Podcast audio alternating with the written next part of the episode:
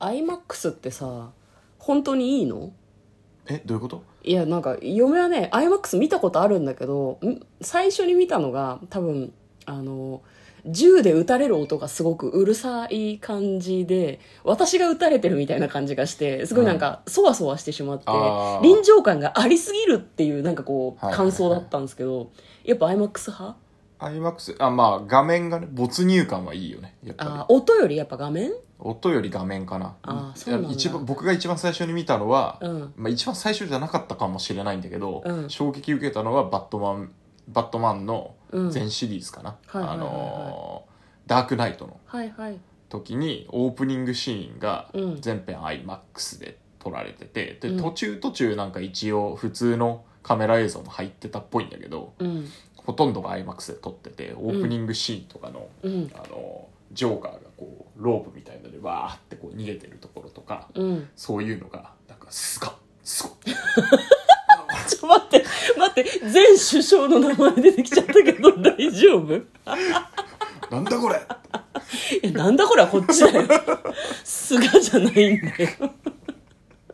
こんばんは、嫁です向。こうですトレーラードドラライイビビンンググ。はい、始まりました。トレーラードライビング。この番組は映画の予告編を見た嫁と婿の夫婦が内容を妄想していろいろお話していく番組となっております。運転中にお送りしているので安全運転でお願いします。はい今日はですね映画の妄想をいつも通りしていきたいと思いま すが違う。俺のカミングアウトすごって言いたくて、すがって言ったんでしょ、今 ああ、もうそういうさ、今日、割と面白そうだなと思って、はいはい IMAX の話とかでやっていこうって思ってたら、もううんなんかそういうのでさ、なんかこう話の全体の腰を折るの、マジでやめてもらっちて。ょちょちょちょちょ普通に真面目に妄想した ら映画じゃあもうやつでもぼっちゃって。うんまあまあまあまあ確かにねはい。じゃあ今日はですね、そんな IMAX ではい見た方がいい作品を妄想していきたいと思います。デューン砂の惑星2021年10月15日公開155分の映画です。 はいアメリカの映画ですね、ワーナーブラザーズ。まあその、なんでしょうね。さっき、デューンもちょっと噛んでたもんね。デューンデューン、ドーンって言ってなかったっけいやデュークって言ってたデュークって言ってたじゃああのデューだけ覚えててなんだっけデューあの嫁にどの予告編って言われてなんだっけデュークって言ってて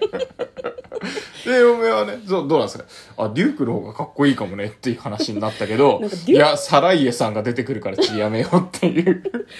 もう大変うちは盛り上がりみたいにどんどんなってっちゃってるからねもう大変あの予告編の方をねそうそうそうそう復習してそこから妄想していきたいなというふうに思っております、SF 超大作っぽい感じですね、うんはい日本版の予告編だともう最初の方に全世界待望、うんシネマエクスペリエンス映画体験なるほどマジ IMAX で見ろみたいなことが書いてありました、まあすごくなんだろう映像体験が素晴らしいみたいなことなのかもしれません US 版の予告編だと砂の星その砂の星の名前がデュークらしいんですね、その星はとっても美しいらしいです寝転がるとスパイスが宙を舞うでも私たちの居場所は消えた砂の星に住んでいる少女の映像が映し出されるんですがそれは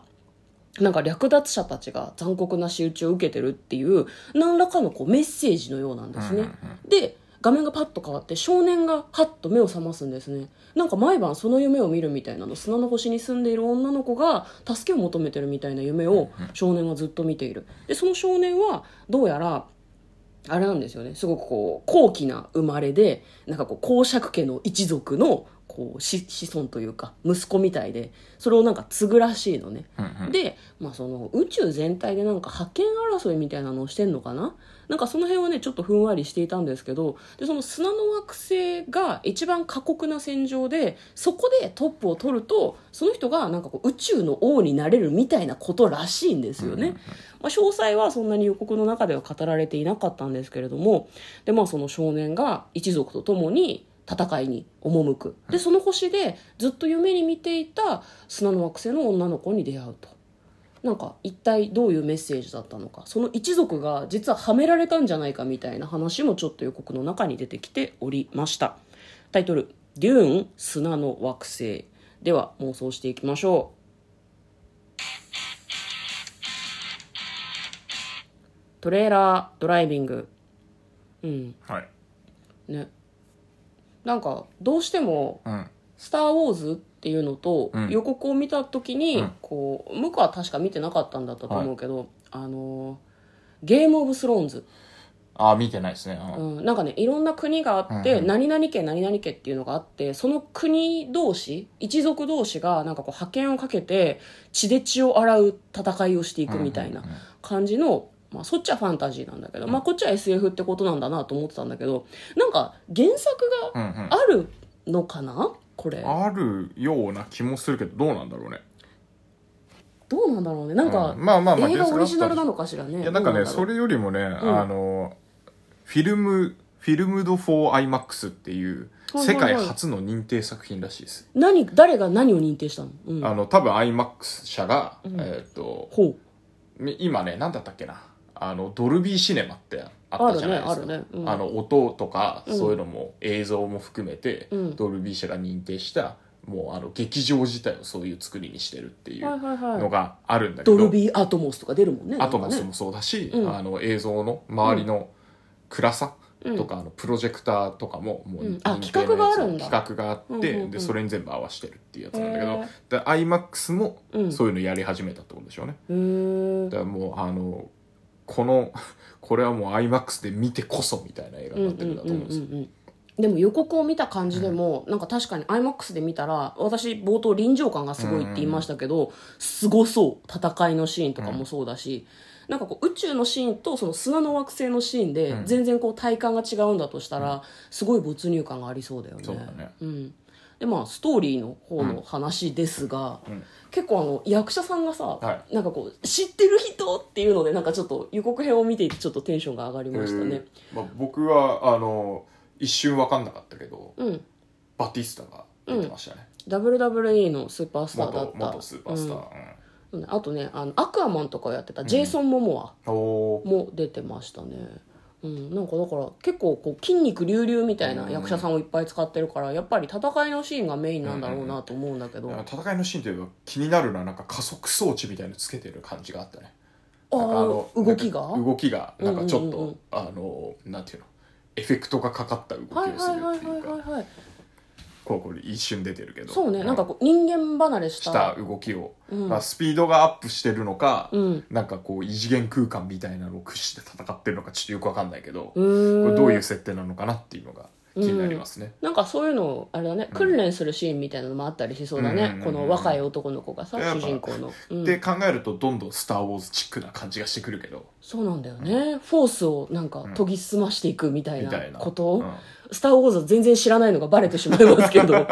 うんまあ、スター・ウォーズはでもこう戦いだけじゃなくてこうなんだろうな、もうちょっとエスパー的な感じだけど、うんだからこれは戦い専門みたいなあの剣剣とかを極めていくとこういう動きできるようになるよ的なやつかなとは思う、あーでもあれだね主人公の男の子はさ、そのゆ夢見の力みたいのがあるんじゃないのそのあそれはあるみたいね、うんなんかエスパーみたいなエスパー的なうんうんうんうんだからその余地ができると、お女の子が仲間なのか敵なのかっていうのもちょっと気になるあよあね、確かにねその一族がはめられたって言ってたのが、なんか悪者っぽい人にはめられたのかそれとも砂の民みたいな人たちにうんはめられたのなか。っていうのはねでまあそ確のか女の子が本当はやりたくなかったんだけど、おびき寄せたのかもしれないようんうんうんうねん自分たちのその確かにほ星のために、にねでもなんか最終的には共闘しそうな気がするけどね、うんうん砂の星のう人んなたんかちとバティスタがいた方はなんか白いハゲの 白塗りのハゲたちが並ぶうん怪しい感じだったからやっぱそっちがなんかやばそうだけどねねなんかボルデモード教みたいな、うんうんうなんんかあのハリー・ポッターのはいみたいな人もいたりしたので、そっちがなんかよりエスパーの強い力を持ってたりするのかもね、うんうんそっちはね戦わないと思うずるいからあずるいかずるいかららでもラ、ラストはでもなんかまあまあなんか爆発に巻き込まれてみたいな感じがいいかもねえ爆発に巻き込まれてみんな死ぬみたいなこと、ええ敵がね敵がねああ敵がねこれでもだからストシリーズものっていうよりは一一作目一作完結みたいな感じなのかなと思うんだけどねどうだろろうこれはね、うん僕はいつもあの2が好きじゃ2んが好きって言ってるけ続編がど好きじゃんこれは壮大な物語をうんちゃんと2時間、いや2時間半とかそのぐらいで一気にギュッとやってほしいなっていう感じがする。おーなるほどいや、なねんかシリーズになっちゃうと本当にスターウォーズと比べるような感じになっちゃうから、もう、い、あの、一級入魂的な感じでいってほしい。 155分だからうん完結するかほもら、しれ完ない全にね、 2時間半じゃないですか。バッチリ だ。バッチリ。 2時間半うんか、そうねこれは後編までいかないでスキッと終わってほしいような気もしますけどね,、うんうスキッとバシッと終わってほしいですねんまあ、じゃあ最終的には敵がうんなんかこう策に溺れて爆発して死ぬってことでいいですか策に溺れてっていうか、あの、ちゃんと未来の予知をして、はいはい女はのい子とも共闘して、うんで、最終的には、あの、この砂の惑星からうん敵を追い出す。うんそして、なんか、あの、追い出すときに、うん一番、こう、悪いやつは、うんあの、なんだろうな。うんまあ、あの戦闘機みたいのもあったから、うん戦闘機みたいので、うん基地ごと爆破されて、うんで、死んだっていう感じにしてほしいですね。はいすごいあっさり SF みたいな感じだけどいやなんかラストはね、ラストラストはねうんいろいろあったけどいやもう、あの、もう SF はもう、それでいい の。それでいいの。